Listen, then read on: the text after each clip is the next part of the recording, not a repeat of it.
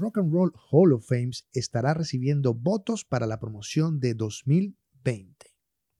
Preparan serie biográfica de Roberto Gómez Bolaños y varios remakes con sus personajes. Dave Roll y Dust McCahan participan en el nuevo álbum de Taylor Hawkins, una familia que vivió oculta nueve años bajo tierra. Y hoy tendremos una entrevista con el crítico de cine Luis Bond. El tema a tratar, ¿por qué nos perturba tanto la película El Joker? Esto es, digo yo no sé, mi nombre es William Padrón y comenzamos.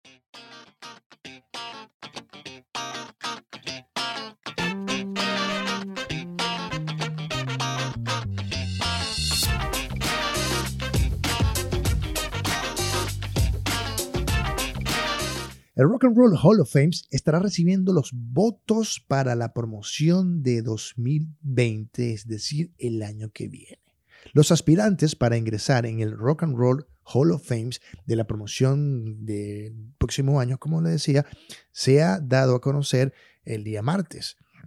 En esta lista de posibles inductores a por quien van a tener que votar la gente, se encuentra Motorhead, Judas Priest, Soundgarden, Nine Inch Nails, Dave Matthews Band, The Pet Mode, The Dovey Brothers, Whitney Houston, Notorious B.I.G., Pat Benatar, Kraftwerk, MC5, Rufus, featuring Chaka Khan, Todd Rundgren, T-Rex y Tim Lizzy.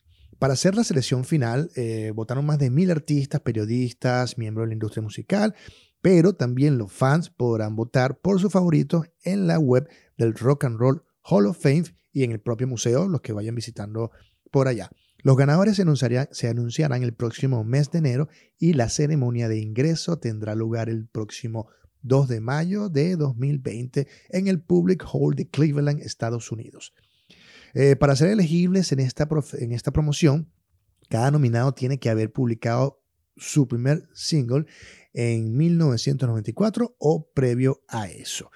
Eh, la ceremonia el año pasado contó con eh, la participación o la inducción de artistas como Radiohead, The Cure, Janet Jackson, Roxy Music, Stevie Nicks, Def Leppard y The Zombies.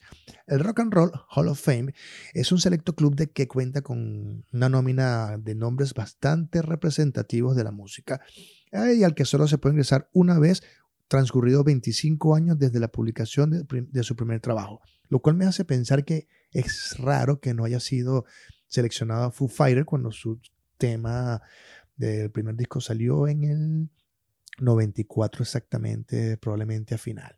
Eh, un dato curioso que hay que verificar.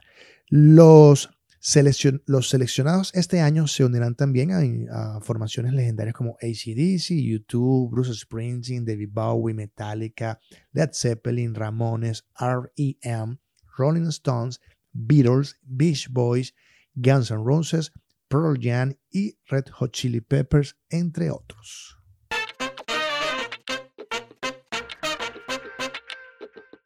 Preparan serie biográfica de Roberto Gómez Bolaños y varios remakes con sus personajes. El fallecido comediante mexicano Chespirito, ¿se acuerdan?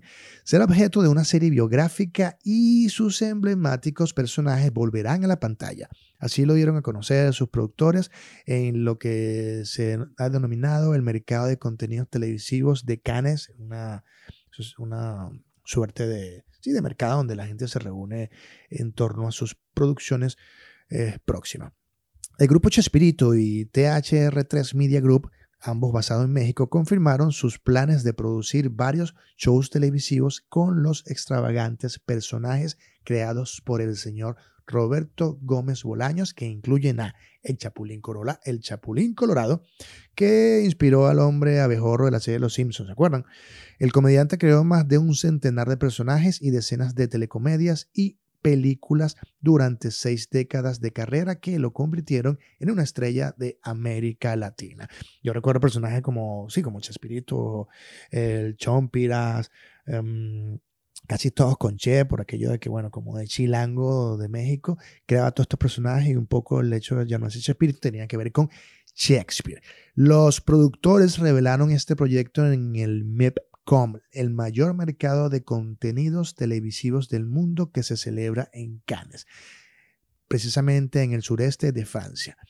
Y la revista especializada Hollywood Report indicó por su parte que el nuevo universo de Chespirito arrancará con una serie biográfica a la que seguirán dibujos animados, remakes, films, entre otros productos de entretenimiento. Y dice la nota, y abro comilla, es un proyecto, es un proyecto que mi padre solo podía imaginar en sueños, declaró el hijo de Roberto Gómez, Roberto Gómez Fernández. Este, de esta manera, el legado de Shakespeare se ha reservado en el corazón de la gente, agregó su hijo. Y bueno, recordemos que el señor Roberto Gómez Bolaño falleció un 28 de noviembre de 2014 y apenas tenía 85 años. Recuerdo que en algún momento en el 2000 tuve la oportunidad de conocerlo en una cena y bueno, fue una, un momento placentero por haber crecido quizás con uno de mis ídolos de televisión y todo lo que representa el humor de este personaje Roberto Gómez Bolaños y todo lo que hizo con el Chavo del Ocho y todo lo demás.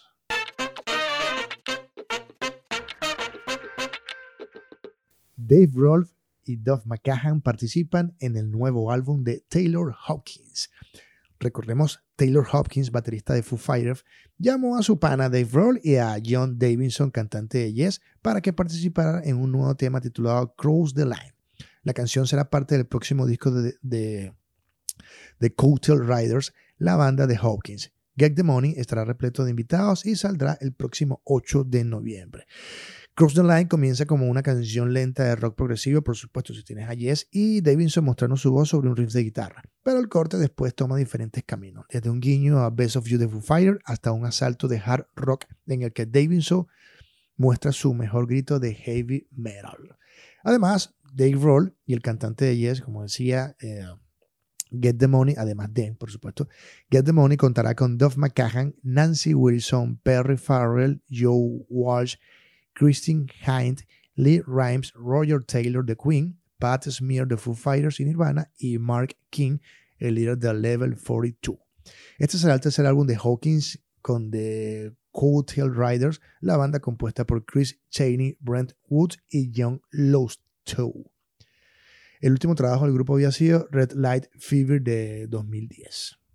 Además de Foo Fighters y de eh, Tail Raiders, Hawkins tiene un grupo de hard rock llamado Birds of Satan. Uy, uy, uy, uy, que debutó en 2014, dos años después de eh, lanzó este proyecto de, de ¿cómo se llama? de Kota, este, su primer álbum como solista, aunque la mayor parte del tiempo lo dedica a Foo Fighters, que ya sabemos que se la pasa girando y que en algún momento también Taylor Hawks perteneció a la banda soporte de Alanis Morissette.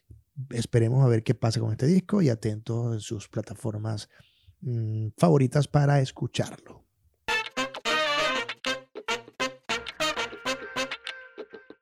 Y bueno, básicamente, eh, como decía, The Joker.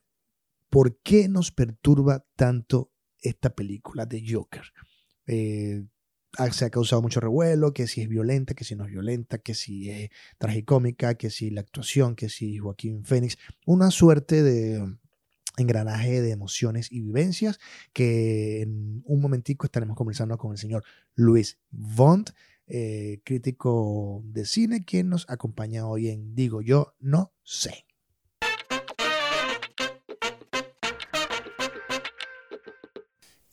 Como les estaba comentando, hoy tenemos un invitado especial, el señor, el enigmático, misterioso, lúdico, astrólogo, director de cine y muchas cosas más, el señor Luis Bond, a quien vamos a estar llamando constantemente cuando estemos hablando de películas y de muchas cosas. ¿Cómo está, my friend Bond? Bien, bien, chévere. Feliz de estar acá. Oye, me imaginaba el estudio diferente. La gente sabe que es por teléfono, chamo, tranquilo. Bueno, pero no importa, yo estoy haciendo mi, visualización y me veo allá en el estudio. Pues. Mira, Luis, eh, hoy se me ocurrió que ha habido todo este hype con la película de Joker. Y bueno, hemos estado intercambiando tú y yo de repente opiniones. Tú obviamente has hecho más análisis de los que yo he hecho, porque yo solamente la vi, estuve como conversando. Pero bueno, como te tengo bastante respeto, me gustaría un poco que me conversaras eh, ¿de dónde proviene, según tú, este, esta controversia y luego que entendamos un poco de qué trata la película? Ok. Em, desde un lado, vamos a, decir como muy superficial, bueno, el Joker es ese tipo de película que si no le metes cabeza y te quedas como en una primera capa, parece que es una apología al delito y que la gente la va a ver y se vuelve loca. Y es más o menos como también parte de, todo este ruido que han venido haciendo los, medios alrededor de, bueno, pero esta película va a incitar y cuando comienzas a verlo, tal vez en un nivel un poquito más profundo, suena como medio pretencioso, pero si le metes algo de cabeza a la película, te das cuenta que la película no es eh, una apología al delito, sino más bien lo que busca es como visibilizar eh, un sector de la población que está completamente marginado, que son ese, ese tipo, esa clase de personas que eh, muchas veces ignoramos en la calle, incluyéndome, incluyéndonos, y desde ese lado, eh, hablando en la psicología arquetipal, bueno, es una película que toca muchísimo la sombra, todo aquello que, entendiendo sombra desde la, gramática junguiana, como, bueno, todo aquello, todo contenido que nos es molesto, que, que obviamos, que reprimimos, porque, bueno, a nadie le gusta ser marginado y a nadie le gusta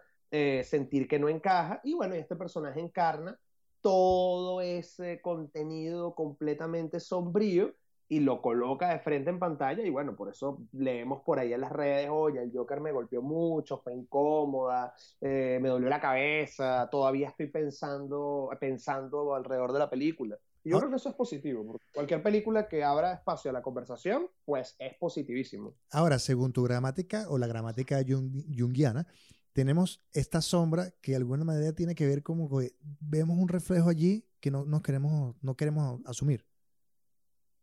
Exactamente. Algo que es importante. O sea, tú y yo podemos ser violentos. Tú, y yo somos violentos y la película nos los muestra y nos da miedo eso. Exactamente. Algo que es importante es que la sombra no es una fotocopia, ¿ok?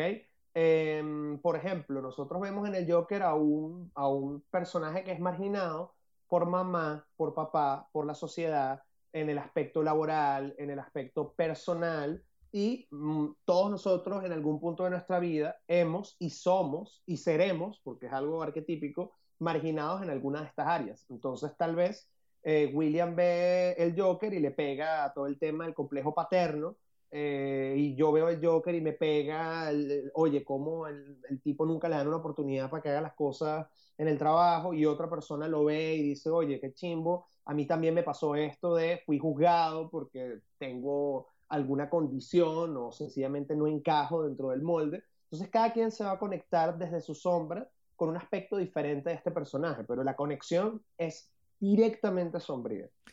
¿Te parece, Luis, en algún momento la película trata como de un borde, eh, valga la redundancia, abordar como el tema político americano cuando pudo haberse quedado en su zona de, de tragicomedia del personaje. ¿Eso te molestó a ti? A mí no me molestó y de hecho una de las o sea, muchas personas critican que la película tiene su discurso medio izquierdoso, que oye, ¿cómo es posible que estén tocando el tema de los ricos son malos, la lucha de clases, etcétera? Pero em, ya aquí hablando desde un punto de vista como guionista, todas las películas o las buenas películas como el Joker, que están bien escritas, no solamente plantean la historia de un personaje, sino que todo lo que está alrededor del personaje, contexto social histórico, familia, música, fotografía, planos, etcétera, todo gira en torno a esa idea.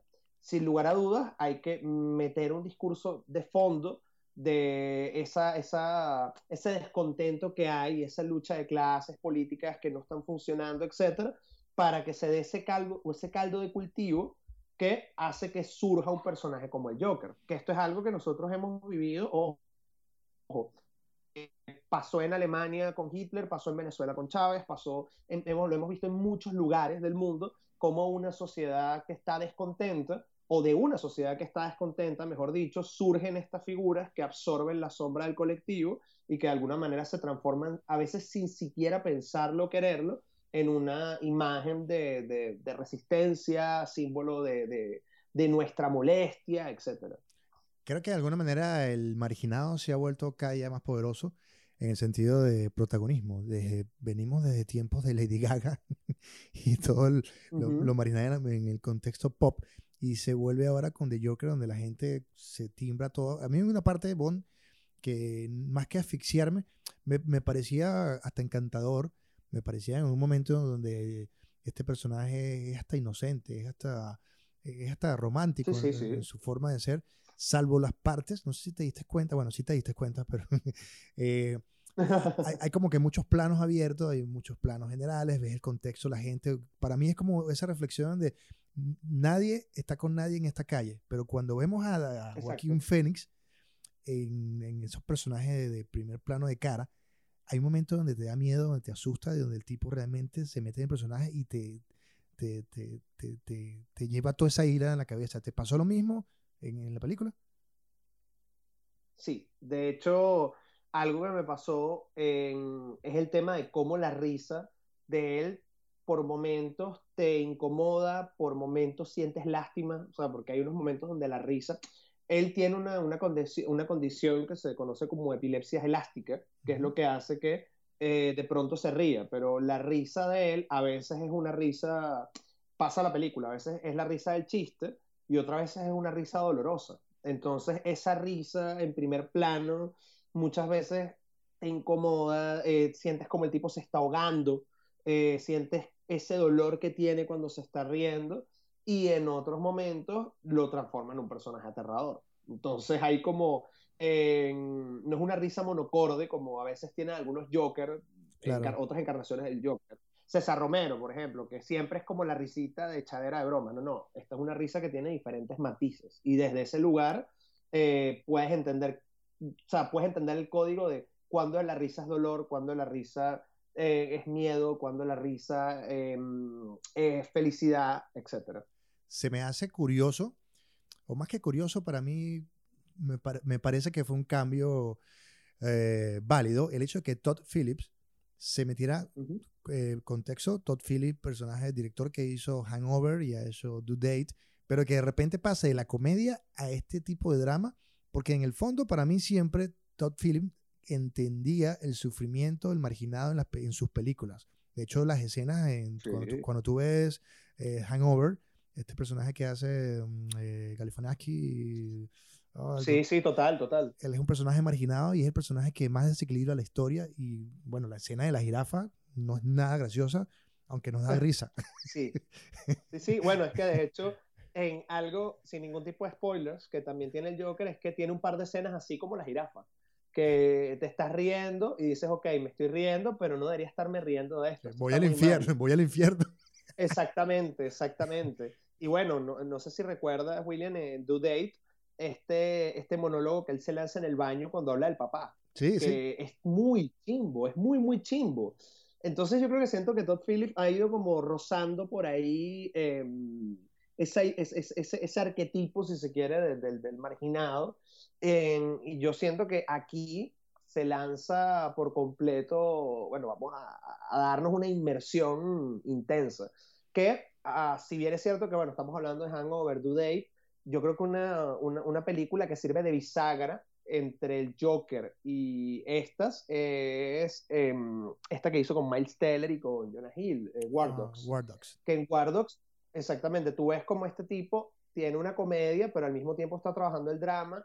War Dogs tiene momentos chimbos, o sea, y además de alguna manera Miles Teller es como una especie de marginado que ve su mejor amigo, que lo está logrando, eh, y hay muchos temas de fondo que están ahí, hay un tema político, hay un tema social, eh, hay todo un mundillo que está ocurriendo por debajo que nosotros ni, o sea, ni tenemos ni la más remota idea que existe, y más o menos pasa algo así en el Joker, ¿no? El Joker está colocando en evidencia ese mundillo, entre comillas, que no es un mundillo, sino que es una sociedad completa. Ahora, ¿cómo ves la posición de como director de Todd Phillips en este momento, ahora que pasa más allá de, que la película la están comparando con Taxi Driver un poco, una especie de nuevo, nuevo naranja mecánica, la posición de pasar un tipo que sí, hacía reír, pero ahora se lanzó una película, probablemente una de las mejores películas del año. Sí, sin lugar a dudas, una de las mejores películas del año. Estamos hablando de un año donde tienes unas bellezas como Parasite, por ejemplo. Sí. y, y, eso que todavía no tenemos nominados al Oscar, porque suele suceder que una vez que vemos los nominados, descubrimos unas bellezas que tú ni idea que existían. Bueno, y por ahí viene The Irishman, que está ahí. De, exactamente, que ya, por ahí eh, leí, creo que fue Scott Derrickson o James Gunn que la vieron y dijeron que, bueno, es como una masterpiece etcétera. O sea, este, este año va a estar interesante en el Oscar. Yo creo que pasa con Todd Phillips como con otros directores que en algún momento logran como un pico y ese pico les da permiso para hacer lo que les dé la gana. O sea, ya cuando tú ves al Tarantino de Pulp Fiction, con todo y que después Tarantino comienza a hacer, digamos, películas dentro de su impronta, eh, ya este señor tiene permiso para hacer lo que le dé la gana. O el mismo Nolan, cuando le firman la trilogía de, de, de, Batman. Bueno, es que de hecho, eh, Warner le dio ahorita a Nolan, bueno, ahorita no, recientemente, eh, toma 200 millones de dólares, creo que fue 150 millones de dólares y tráeme una película. O sea, ni siquiera le dijeron de qué va a ser la película, dame el guion, no, no, no. O sea, un poquito como el deal que en el momento logró Kubrick con Warner, ¿no? Toma toma toda esta plata y, adelante. No sé ni siquiera qué me vas a entregar, pero yo sé que, esto va a ser bueno. Yo creo que Todd Phillips ya ahorita tiene una carta blanca y algo mágico es que si mañana Todd Phillips desea hacer algo como de Hangover, lo tiene permitido. Si desea hacer, si desea hacer algo más oscuro como Joker, lo tiene permitido. Y es sabroso cuando los directores se pueden mover en, en, diferentes aguas y no se quedan como encasillados en, en, bueno, este es el tipo que siempre hace drama y ya. Y desde el tipo de vista cinéfilo, ¿qué fue lo que te gustó de Joker? Sacando toda la lectura eh, psicológica, social, existencialista. ¿Qué fue lo que te gustó así como espectador que no, que llegué, entré y la vi? ¿Qué fue lo que te gustó? Me encantó la intertextualidad. Me encantó que era una película donde habían elementos de Taxi Driver, del Rey de la Comedia, eh, Toro Salvaje, Sunset Boulevard, La Naranja Mecánica, Fight Club, hay demasiadas, demasiadas eh, películas con las cuales Joker puede dialogar, pero en ningún momento tú sientes que la película em, está copiando o eh, haciendo un homenaje a. Todo está en una licuadora tan bien condensado que tú sientes que esta película te suena a todas estas que te acabo de nombrar y muchas otras más, pero nunca sientes que es como el homenaje directo, ¿sabes? Nunca sientes que es como ah, mira, esto es de Taxi Driver, esto no, es como una cosa de una vibra y eso me parece que es mágico porque le da al Joker una, impronta eh, particular. Yo vi el Joker y me pasó un poquito como, por hablar de películas de este mismo año, como Parasite o el año pasado cuando vi Roma, que son películas que tienen un tiempo y una estética y una cosa particular que no, no se copia ni se, ni, ni se Sí, o sea, tú no sientes acá que, que Todd Phillips dijo, voy a jugar a ser Scorsese. No, no, es que todo esto que yo vi que me gusta lo meto en la licuadora y salió esta maravilla. Tienen personalidad. Y algo, y algo que extraño mucho del cine contemporáneo es esa personalidad. Porque uno ve películas de acción, uno ve películas drama, terror, etcétera, y tú ya comienzas a, a, pillar los guiños, ¿no? Ay, esto es de acá, esto es de acá, esto es de acá. En el Joker todo es como una mezcla y, y se deja pasar. Pareciera que está complicado, Luis, hacer reír y creo que Top Phillips se fue por allá donde eh, estamos en una sociedad donde es muy sensible. a todo le, afecta. Y que llegue de Joker es como que voy a hacer intento de un personaje de comedia, hacerte, hacerte sentir algún tipo de emoción, aunque sea la de repulsión. Exactamente. Y de hecho, lo que, lo que yo he visto en redes, lo que también he conversado en los salones con, con mis alumnos, con la otra gente que escribe crítica de cine, es que es una película que no te deja indiferente. La odiaste, pero la odiaste, o sea, sentiste algo, te encantó, eh, te movió, o sea, todo el mundo tiene una reacción emocional alrededor del Joker y eso es poderosísimo porque vivimos en una época donde, oye, la gente llega y se baja en un fin de semana una serie y ya dos semanas después se les olvidó. O sea, es, algo que entramos como en un tema de consumir el producto por el hecho de consumirlo y no hay capacidad de asimilación. Y el Joker es una película que... Y por estar, por decir, la vi también contigo y yo tengo que opinar algo porque estaba ahí. Exactamente, exactamente. Y eso me parece que es muy positivo yo, por ejemplo, vi el Joker en el screening eh, de prensa el miércoles y la, y la repetí el sábado pasado. O sea, tuve una semana y media de asimilación y yo siento, y me la tengo que volver a, a, ver por, por, mi familia. Y yo siento que, bueno, la veré en una semana. O sea, no me puedo lanzar el Joker lunes, martes, miércoles, porque te, te carga demasiado. Es una película que a mí me dejó como en un hueco parecido al de Requiem la primera vez que uno ve Requiem for a Dream uno termina así como golpeado. Sobre así me dejó el Sobre todo la edad cuando en ese momento estábamos, estábamos Claro, y también el momento en el cual uno ve Requiem, exactamente. Y Luis, ¿crees que realmente no, nominen a Joaquín Phoenix? ¿Tú crees que ha sido el mejor papel de Joaquín Phoenix? ¿Ha tenido mejores y ha pasado debajo de la mesa? Ok, yo creo que bueno. tienen que ¿Qué pasó? Dice que, ok, ¿verdad? Porque yo, yo, o sea, a ver, siempre es, no sé si siempre es más fácil si la palabra correcta es esa, pero cuando tienes un personaje esquizofrénico y lo haces, como que la pegas. Y hay personajes que pueden ser hasta más tranquilos, más, más relajados y crear una buena atmósfera, quizá como lo que hace Steve Carell en, en Beautiful Boy, que este personaje que está sumergido, sumergido, sumergido. Muy duro, muy duro. Y es un tipo que sufre internamente y sufre, sufre, y pareciera que no tiene como un cambio de, de característica de Joker, da para que lo que es, probablemente hay gente que decía que no siempre Top estuvo como, Todd Phillips estuvo como dirigiendo Joaquín Phoenix, pero Joaquín Phoenix su papel es como más intenso como Her, ¿no? ¿Tú, ¿Tú crees realmente que The Joker sea el papel para el Oscar? Bueno, yo creo que a Joaquín Phoenix le deben el, el Oscar desde Master. The Master me parece que es como el, el, gran papel de Joaquín Phoenix. Y cuando veo Joker, digo, oye, uno, nominación tiene que ir segura. Pero dos, yo creo que también si, si no lo... Si, bueno, hay que ver también quiénes están compitiendo este año, no, ojo. Pero supongamos que, porque esto pasa mucho en el Oscar, hay años donde tú dices, bueno, el premio está seguro para Mengano o para Sutana. Y hay otros años donde tú dices, bueno, es Menganito o Sutanito, pero no, es muy raro que en la categoría de mejor actor los cinco estén a la misma altura. Es muy, muy raro. Em, yo creo que Joaquín Phoenix, por lo menos de lo que yo he visto este año, hoy, 14 de octubre, hoy, hoy, eh, me parece que es, es una actuación muy superior a todo lo que he visto este año. Si no le dan el Oscar, evidentemente es por un tema de pase de factura, por todo el tema político que trae el Joker.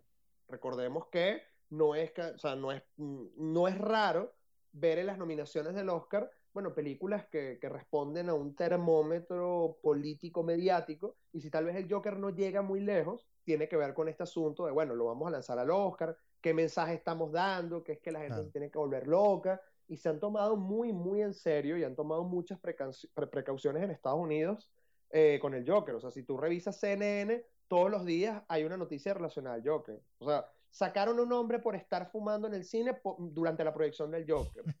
O sea, de verdad esto tiene que ser noticia. De verdad. Eh, prohíben ver el Joker con máscara. O sea, hay una cantidad de ruido alrededor de la película que yo siento que si bien es cierto que pasa como todo, ¿no? Te dicen que es mala y la quieres ver. Claro, ha sido eh, buena publicidad. Ayuda con el hype, eso ayuda con el hype, exacto. Yo creo que tal vez le puede pasar factura a la hora de, de, una posible elección para el Oscar y si queda, pues que le vayan a dar la estatuilla. Pero a mí me encantaría que se le diera, además que, oye, a Joaquín Phoenix se lo debe desde hace muchísimo tiempo. Y después de esa vida que llevó, acabo de leer el artículo de Vanity Fair, que vivió en Venezuela y toda la cosa, este, sí, con la secta, estuvo con la secta esta, loco, sí, sí, e, e, y, que se pusieron Phoenix de apellido, porque renacer, o sea, es un cuento, lo, eso, es una, es un cuento para, hacer una película. De, hecho, explica por qué este personaje, porque Joaquín es como, es un tipo tan, como tan intenso, ¿te has fijado que en todas las entrevistas sale con sus mismos zapaticos Converse, su, su blanca negra, y es un tipo como que está, no, no sé si la defensiva, pero está como muy dispuesto a a meditar qué responde y es muy cuidadoso. Es un tipo muy oscuro. Mira, de, de, de hecho yo el sábado... Por hecho, por, por, eso le quedó tan genial Walk, walk, walk, the Line. Walk the Line. Sí, Walk, the Line. En este sábado pasado yo estuve en, el, en, un cineforo en, Ideas de Babel, en la proyección del Joker, y eh, una de, de, de, de, las, de las personas del público era una odontóloga y se lanzó un speech buenísimo alrededor de la figura de, de, del Joker y de Joaquín Phoenix, que, oye, me, me, sorprendió. Sabes que Joaquín Phoenix tiene labio leporino, ¿no? Él sufrió de labio leporino. Y esta persona estaba contando, esta odontóloga, que los niños que sufren de labio leporino, primero experimentan rechazo por parte de la madre, no importa que, bueno, la madre diga que la ama, etcétera, etcétera, inconscientemente hay como un rechazo. Y segundo, la mamá no puede amamantarlo, sino que le tiene que dar eh, la leche a través de unas plaquitas, una cosa, etcétera. Eh, y de pequeños los niños con labio leporino son rechazados. Entonces, hay una cantidad de cosas que están ahí latentes, entonces lo cómico es que esta persona que está en el cineforo lo dice como, oye, qué fino que este Joker le hayan puesto el labio leporino, o sea, ella no cayó en cuenta que Joaquín Phoenix tenía, eso. Mira tú. Pero si bien es cierto que le suma, si bien es cierto que le suma al personaje, porque si tú ves el Joker como, bueno, vamos a imaginarnos que el Joker también tuvo labio leporino, oye, le da un peso fuerte, y si lo vemos desde la perspectiva de Joaquín Phoenix, wow, o sea, ahí también hay un componente interesante donde, si se quiere, de manera inconsciente, a través del Joker, se trabaja esa imagen del, rechazado. Pero ojo, Joaquín Phoenix ha hecho el papel del rechazado muchas veces. Lo hizo en The Master, lo hizo en No te preocupes, mira lejos, la del, la del caricaturista que sufre de, se queda cuadripléjico. Eh, hay muchas pelis. Joaquín Phoenix hace ese papel y yo siento que por ahí tal vez el tipo puede drenar y hacer catarsis. Claro. Me gustó al final del mensaje de la película, más que spoiler, esta parte donde Joker ve a Bruce Wayne como con esa risa como que después entenderás. Y es la manera, quizás para mí, donde dices, hay dos maneras de afrontar la vida. Quizás Bruce Wayne se terminó volviendo Batman para defender ciertos valores y aquel se terminó siendo un tipo desquiciado, lleno de caos. Y cada quien tuvo una vida, una vida familiar fuerte y cada quien tomó un camino y creo que eso es lo que más me gusta de la película. Eso como que, bueno, esto se convirtió de Joker y en esto se convierte Bruce Wayne. Exactamente. Y algo que también me gusta de la, de la, película es em, esa posibilidad de entender cómo rechazo genera rechazo, violencia genera violencia, eh, y que todo eso está ahí latente y que de alguna manera a veces cuando uno enciende una mecha, uno no sabe qué tanto va a escalar esa mecha. Claro. Eh, porque, ojo, yo, yo me imagino que te pasó eso, William, que viendo el Joker, tú sentías, es que bien esto podría pasar en cualquier país del mundo. Totalmente, totalmente. o sea, yo veía eso y yo pensaba, en Hong Kong puede pasar una cosa de estas, en Venezuela, ahorita que en Ecuador está muy dura la situación política, en Estados Unidos, en una revuelta con todo este tema de, del impeachment de Trump, etc. O sea, hay como muchos escenarios hoy en día, 2019, donde tú dices, oye, es el caldo de cultivo para que pase una locura de estas. Totalmente. Luis, eh, bastante encantado con tu apreciación. Eh, te vamos a seguir molestando en muchos futuros podcasts hasta que tú saques el tuyo y digas, ahora te voy a joder, William. Este, este bien, bien. Qué feliz de la vida, además. Yo tripeo un punto hablar contigo. Además, oye, el estudio es bellísimo. Ese es el señor Luis Bon, crítico de cine, que, a quien tendremos en próximas eh, entregas de este podcast que se llama Digo Yo No Sé. Y seguimos con la información.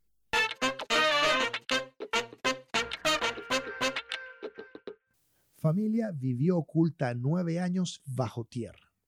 Una familia compuesta por un hombre de 58 años y sus seis hijos residieron en el sótano de una granja de un pueblo del norte de Holanda, esperando el fin del mundo durante los últimos nueve años, según confirmó la policía holandesa. En un mensaje de Twitter, la policía de la provincia de Drenthe explicó que una persona, el hijo mayor de la familia, que tiene como unos 25 años, denunció que estaba preocupado por las condiciones en las que vivía una familia en una casa de la aldea de Ruinerwold, porque estarían ocultos en un espacio cerrado. Dice aquí la nota de la policía, nos encontramos con seis adultos, les estamos dando apoyo y atención. El propietario del edificio no quiso cooperar con nuestra investigación, por lo que fue arrestado, dijo entonces la policía.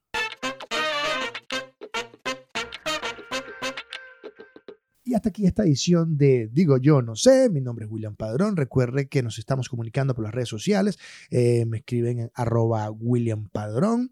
Eh, encantado de estar con ustedes nuevamente durante esta semana.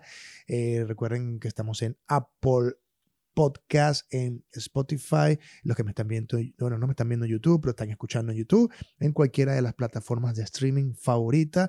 Les envío un gran saludo, que estén muy bien. Recuerden que este programa sale un día sí, el otro no, a las 12 del mediodía. Y bueno, tienen para escucharlo todo el día. Bastante agradecido con ustedes. Pórtense muy bien y nos vemos en el próximo episodio de Digo yo, no sé. Bye.